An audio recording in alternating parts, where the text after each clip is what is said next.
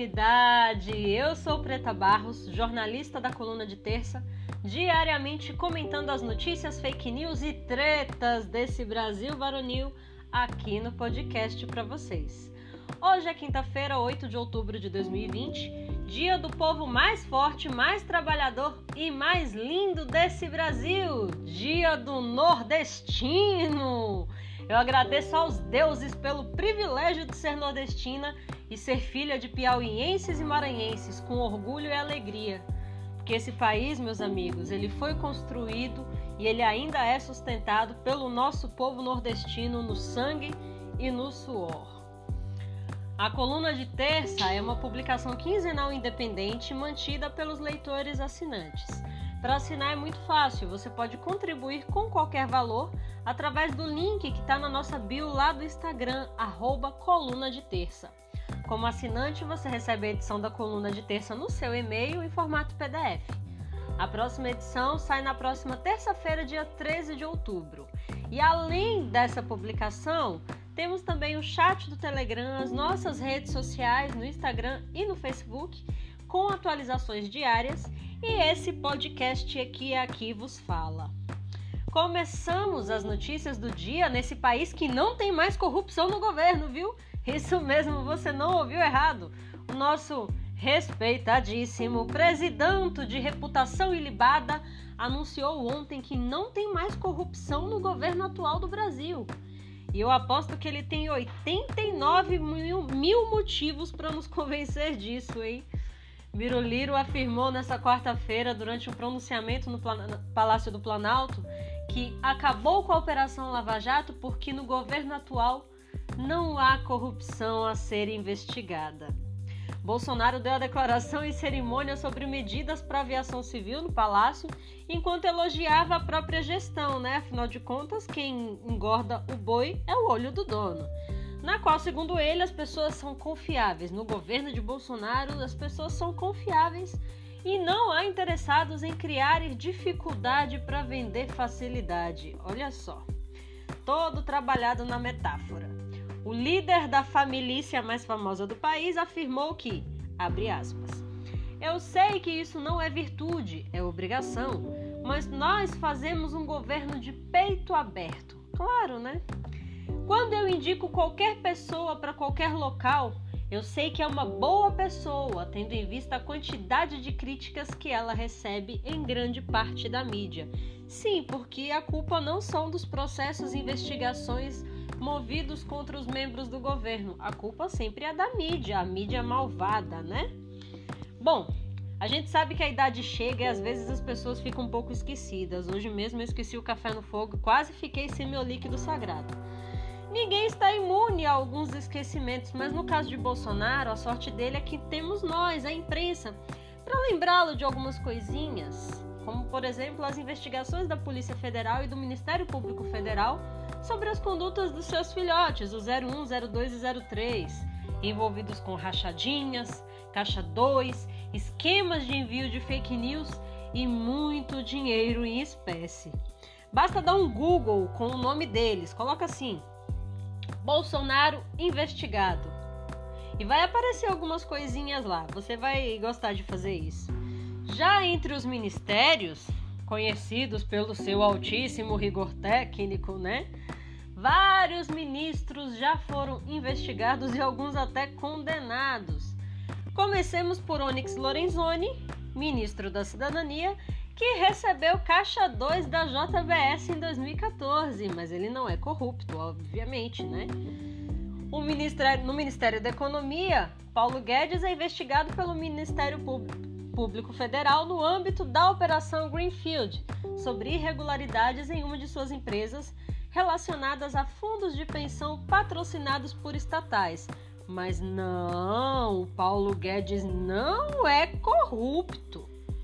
O ministro da Saúde, Eduardo Pazuello, já está sendo investigado por suspeita de crime de responsabilidade na produção de cloroquina.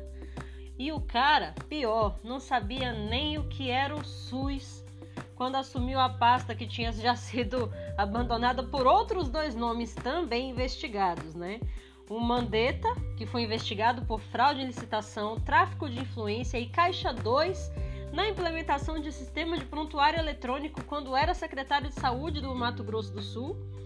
E no Ministério da Saúde, o próprio Planalto investigou Mandetta por conta de ações do Ministério nos contratos assinados durante a pandemia.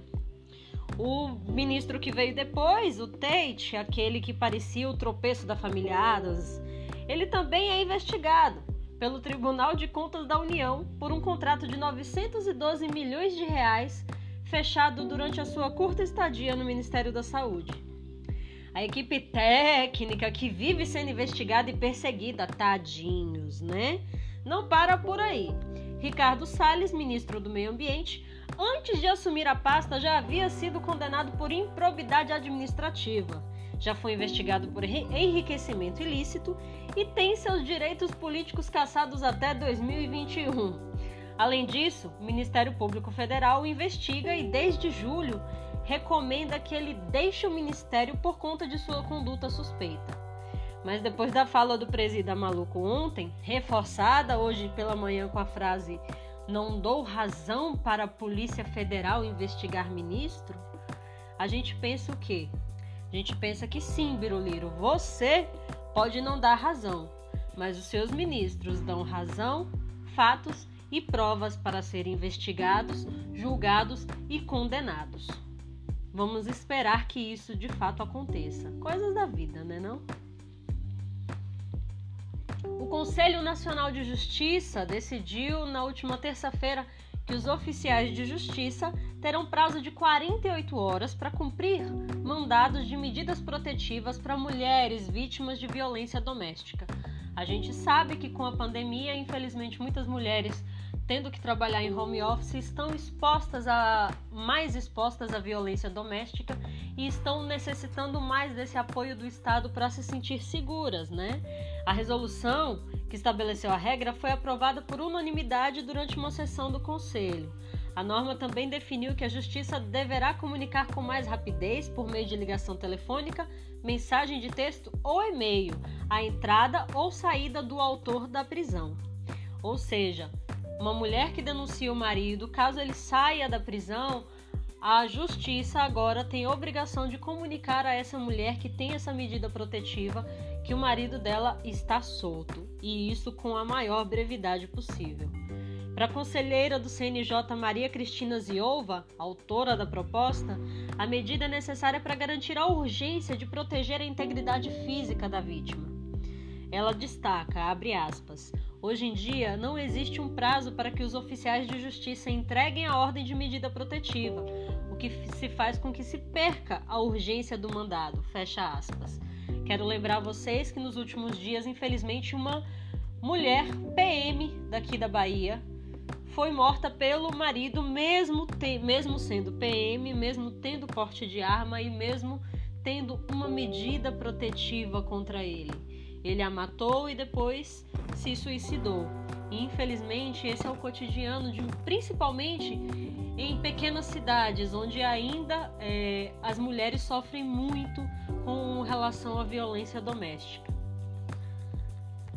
Operação no Amazonas. O Ministério Público Federal, a Polícia Federal e a Controladoria Geral da União cumpriram hoje mandados de prisão temporária contra cinco pessoas além de buscas e apreensões contra seis investigados, inclusive o vice-governador do Amazonas, Carlos Almeida, do PTB. A operação investiga a existência de uma suposta organização criminosa dentro do governo estadual para desviar recursos destinados no combate à pandemia da Covid-19. Mais um, viu? Aff. Os investigados são suspeitos de práticas como peculato, lavagem de dinheiro e de promover a dispensa de licitação fora das hipóteses previstas em lei. Vale lembrar a vocês que o governo do Paraná já teve investigações nesse sentido com relação à má gestão dos recursos públicos na pandemia.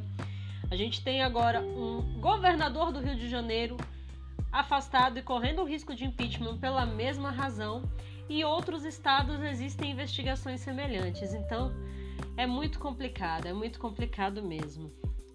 Vamos fechar esse podcast hoje fazendo um pedido a você. Se você é doador de sangue, procure um hemocentro e faça uma doação de sangue.